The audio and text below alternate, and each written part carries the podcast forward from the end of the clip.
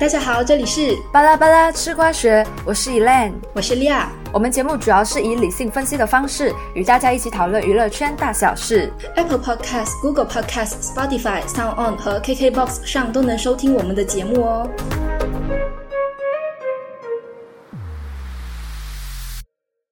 哎，Elaine，我觉得哦，我们上一期哦那个声音太假了，我觉得我们这一期应该要调整一下我们的语气，然后自然一点啦。对，而且上一期不管是在呃语速啊，还是语调上哦，其实都比较稚嫩一点啊。希望我们这一期可以大改进一下。但我觉得其实也没有关系啦，因为我们犯的错是天底下大部分第一次尝试做节目的人都可能会犯的错。诶，你这句话很耳熟哦，原句应该不是这样的吧？啊，对，其实我是抄袭我们那个成龙大哥的名言，他的原话是：他犯的是天底下大部分男人都会犯的错。这句话真的很经典诶，他整件事情也很经典诶。不过既然提到成龙大哥这句话的话，就不得不提到出轨事件。没错，我们这一期的主题呢，就是明星艺人闹出轨或者是劈腿事件。我们将围绕着成龙、罗志祥、Lucas 劈腿出轨的事件，从众多评论中选出值得大众讨论的四种类型哦。那其实我们选这些评论的时候，我们只针对我们自己看到的啦，因为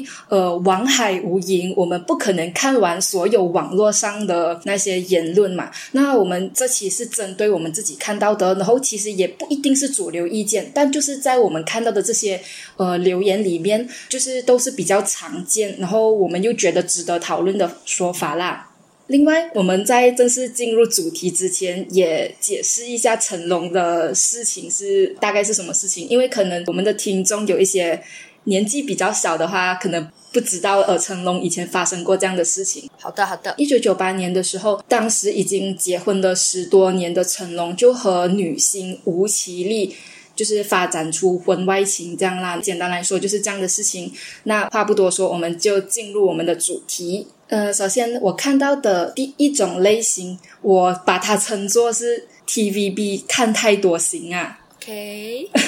他们有呃有两种版本啊，一种基础版的是他们会觉得女方不怀好意，老笑他们会觉得。女方就是为了要得到名气或者是金钱而盯上男方。那么在呃罗志祥跟成龙的事件里面，他们的出轨对象啊，就是吴绮莉和周扬青，都有面临这种指控啊。然后像是有网民就讲吴绮莉啊，就是想要用孩子逼宫这样子，然后用肚子里面的孩子就捞成龙的钱这样，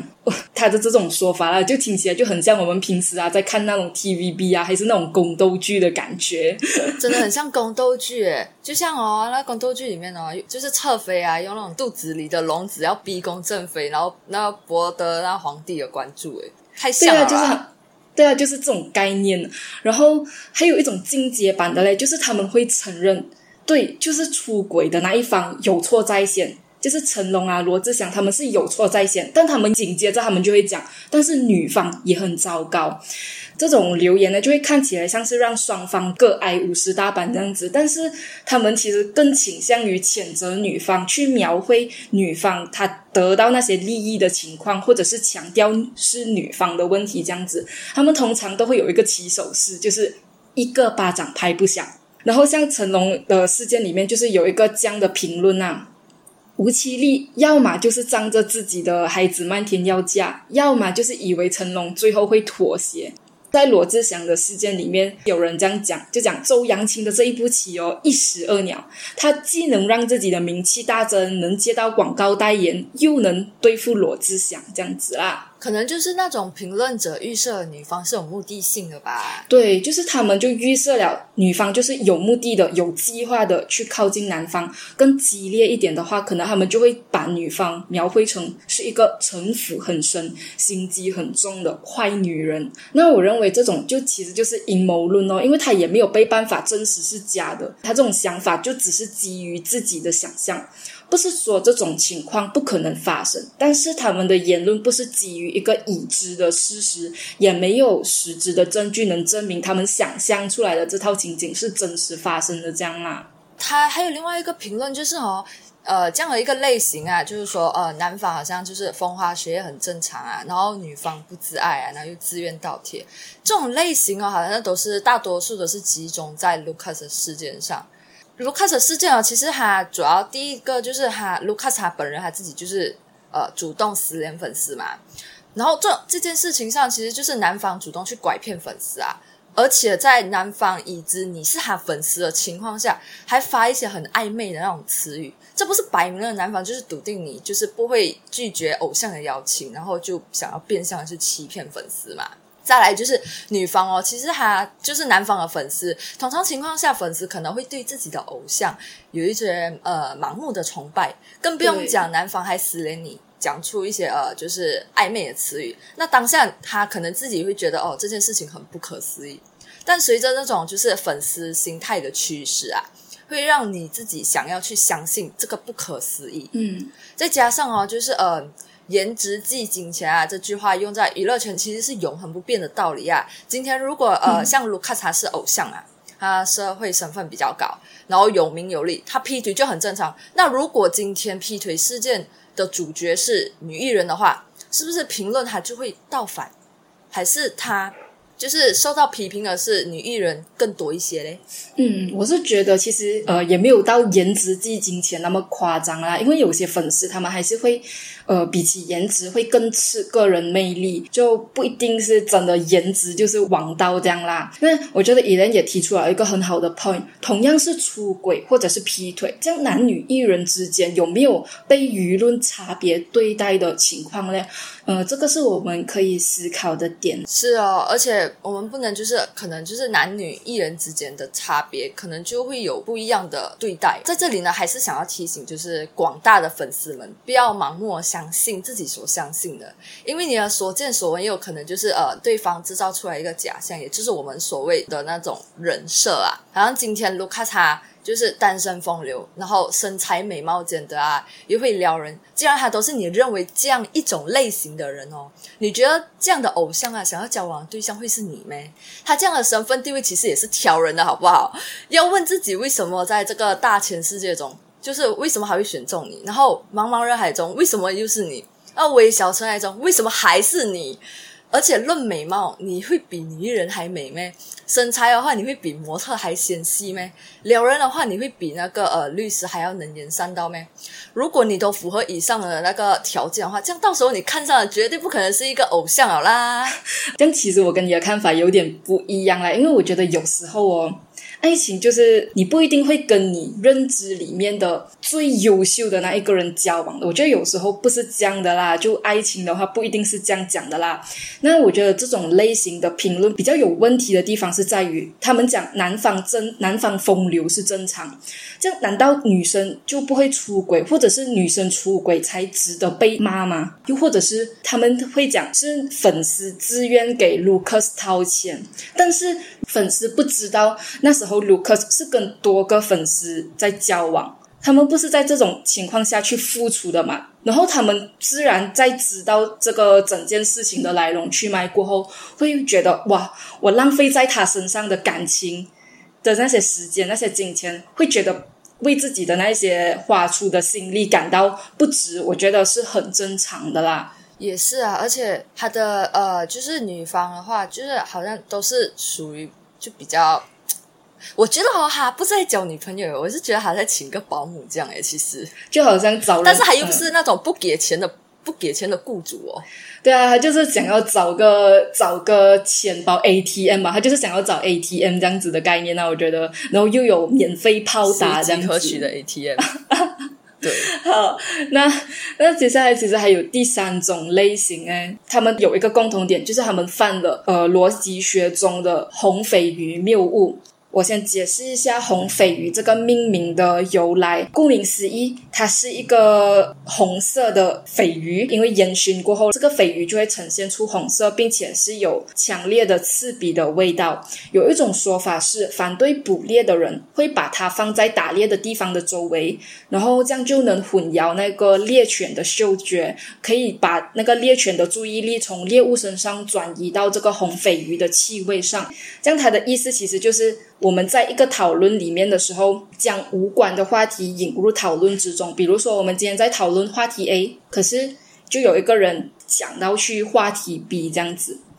呃就是扯来扯去呗，把就是把话题开没有引入到话题啦正题中。对，在这个红鲱鱼谬误下面呢，我观察到的有三种类型的，就是第一个是翻旧账型，这一点在罗志祥的 case 里面就有看到啦，就有看到有人会讲啊，罗志祥以前抄袭过 K-pop idol 的造型啊，然后又有讲过一些贬低 K-pop 的话、啊，所以他现在他被大家公审，活该这样子。然后还有一种我叫怪力乱神型，就他们会变身成看面相的师傅，就会讲哇，你看他样子就不是什么好人呐、或者是变成星座专家，就讲哦，狮子男不意外，或者是什么什么星座的的男生哦，就是这样的啦，就是这样会劈腿，会搞外遇。哎，真的哎！我之前有一个朋友哦，他就讲啊，看这个人的样子好像就很渣。但是我是觉得啊，面相这种东西哦，可信但不尽信哎，因为毕竟面相不是衡量一个人是不是渣男的选角条件。对，因为有一句话就是叫“人不可貌相”嘛。那在这个红鲱鱼谬误下面呢，我还看到一个是他们会制造原本话题以外的对立，就比如讲中西对立，或者是更夸张的平台对立。就中西对立的话，这种他们会讲中国人讲求三观，中国人会叫这种劈腿的人叫渣男。可是外国人的话，他们只讲求五官，所以他们外国人就会讲这些劈腿的人是风流而已。这个是中西文化的差异。然后平台对立的人，他们是讲。I G 的人不像 F B 微博的人管这样宽，这两件事情其实都是在讲 Lucas 的事件啊。因为那时候呃事情刚爆发的时候，Lucas 的 I G 评论区那里都有很多就是支持他的话，然后就有些人就会讲哇，I G 的人这么就是这么将这样看五官三观跟着五官走这样子啦。但我是觉得其实也不能单单看到这个事情就讲。他所有西方人都是这样，或者是所有东方人都是这样。对咯，而且我觉得平台对立真的就是在扯谈事件的发生，应该就是人物嘛，要不然就是那个事件发生的经过跟事件。那平台对立其实一看就是那种风马牛耳不相及的一种对立啊，很奇怪。觉得我是可以理解那些想要翻旧账啊，或者是讲什么啊看样子或者看星座的人，他们讲话的他们。呃，发表这种观点的出发点啊，就比如讲像那些翻旧账的人，他们可能是会有那种心态，就是就我不喜欢的那一个人，我不喜欢他很久了，然后他终于被我抓到痛脚，然后被大家公审，这样子就会觉得很爽啊。然后或者是那种看脸啊，然后看星座的人啊，就我们平时那种在那里吹水的时候，其实也很容易就是会这样讲，他就讲，咦，看他样子觉得。他应该好像很，他应该很凶。看那个老师的样子，这样子哦，他应该是很凶的人啊，会这样讲嘛？就可是是要知道啦，就这些事情始终是不能混为一谈的。然后至于那一些呃制造奇奇怪怪的对立的人，我是想说，亲，你们的话题扯太远了。如果只是我们一般吹水的话，就就。也就算了啦，就没有关系啦。但是如果我们今天要讨论认真的课题的时候，还是要尽量避免这种逻辑上的谬误。对哦，最后呢，就是有看到呃一些评论啊，就是讲哦感情是两个人的事情啊，然后外人不应该过问。但是像这种类型啊，我是觉得他应该是我自己本身会觉得应该会没有出现在那个卢卡斯的那件事情上，因为卢卡斯他是、他不算那种。感情就是跟那个女朋友就是走很久，他就是跟多个自称女朋友，就是他给他们的那个呃称呼是女朋友啊，但是他不是一个很长的一个恋情。我觉得这这个第第四种的评论应该是比较适用在那个成龙跟罗志祥上。成龙他是嗯。夫妻的感情啊，然后再来罗志祥的话，是因为他跟周扬青已经走了九年的那种恋情了嘛，所以我就觉得感情是两个人是外人不应该过，应该是比较适用在这前两件事情上啊。这类型的评论确实是从罗志祥跟成龙的事情里面，就是只在他们这两件事情里面反映出来啊。就像你讲的，Lucas 的事情，他的经过就跟呃成龙和罗志祥的比较不一样嘛。对，而且就有看到他们就是讲。其实感情就两两个人的事，那两口子在讲不对的话，原不原谅也是对方的事情啊。只不过是因为我是觉得他们会这样，其实我也是觉得感情是两个人的事情，而且是很私生活的事情。只不过是因为呃两方可能其中一方是艺人，或者是两方都是艺人，所以才会被放大来看。嗯，对，我是觉得啊，呃，单就出轨和劈腿的事情来说的话，大家会呃一直去讨论，会有那么激烈的情绪。其实这种反应也很正常，因为不论是不是艺人，这样出轨、劈腿这样的事情，本来就很容易引起大家的挞伐。就我们也很时常啊，就在 Facebook 会滑到那种吹水站，或者是一些那种当事者自己在 FB 就公审前任这样子的帖子嘛，然后大家的反应也是很热烈啦。对，因为我们听到很热烈，真的。嗯，我们听到身边出现这样的人的时候，就本能上就会很容易出现厌恶的情绪，然后因为大家会不知不觉带入自己。为劈腿方的不诚实感到愤怒，然后就会觉得那个被劈腿的那一个那一方就会觉得哇，替他感到不值啊。然后还有一点是，我觉得因为艺人这份职业很特殊，他们的一举一动会被放大检视，是没有办法避免的啦，就被大众讨论这个事情。对。然后另外哦，其实我觉得呃，大家这样讨论有一个也也有一个好处啦，其实就是大家可以通过讨论这些艺人的花边新闻，就能从中学习。就比如什么是 PUA 啊，什么是 Gaslighting 啊，这样子啦，就认识到原来世界上有这样的交友手法。然后如果以后遇到这样的人，也就可以多多小心。对呀。然后我也觉得这种感情是他们的这种说法，其实也没有错。是因为感情中确实有很多细节没有办法说明白，也不是非黑即白的。只有当事者就有权利为自己经历过的这段感情去下一个注解，还有决定这段感情到底要不要继续。不是我们可以直接，我们这些外人可以直接讲啊，你们就一定要分手，还是你们就一定要离婚？不是我们可以讲的啦。所以，大众听众们。渣男哦，其实未必有样子可以看啊，但从日常的举动啊，或者是他日常的表现，其实一定会露出一点破绽啊。所以听众们，你们要擦亮你们的双眼，见渣男。和他们说慢走不送。然后对于那种曾经出过轨的人哦，我记得小 S 啊，他曾在呃节目上有讲到，一个男生如果释放出不想认识女生的气场哦，再骚的狐狸精都会摸摸鼻子走人。那劈腿出轨啦，终究哦还是要归咎于个人的自制力问题啊。一时心软就原谅出轨的他们哦，接下来还可能会面临一而再再而三的重蹈覆辙。诚如周扬青在分手信里写的：“姑娘们千万别自信到认为自己是那个可以改变他的人，因为有的人他渣是天生的。”然后我也听过一种说法啦，是爱情它其实不是一种感觉，而是一种选择。那我们希望所有用心付出、努力灌溉爱情的你，都能在浮躁的世界中遇到坚定不移的选择你和你走过余生的那个他。那哇，其实我觉得有点好笑诶，我们两个牡丹的都在在这里，竟然在这里讲这些爱情的话题，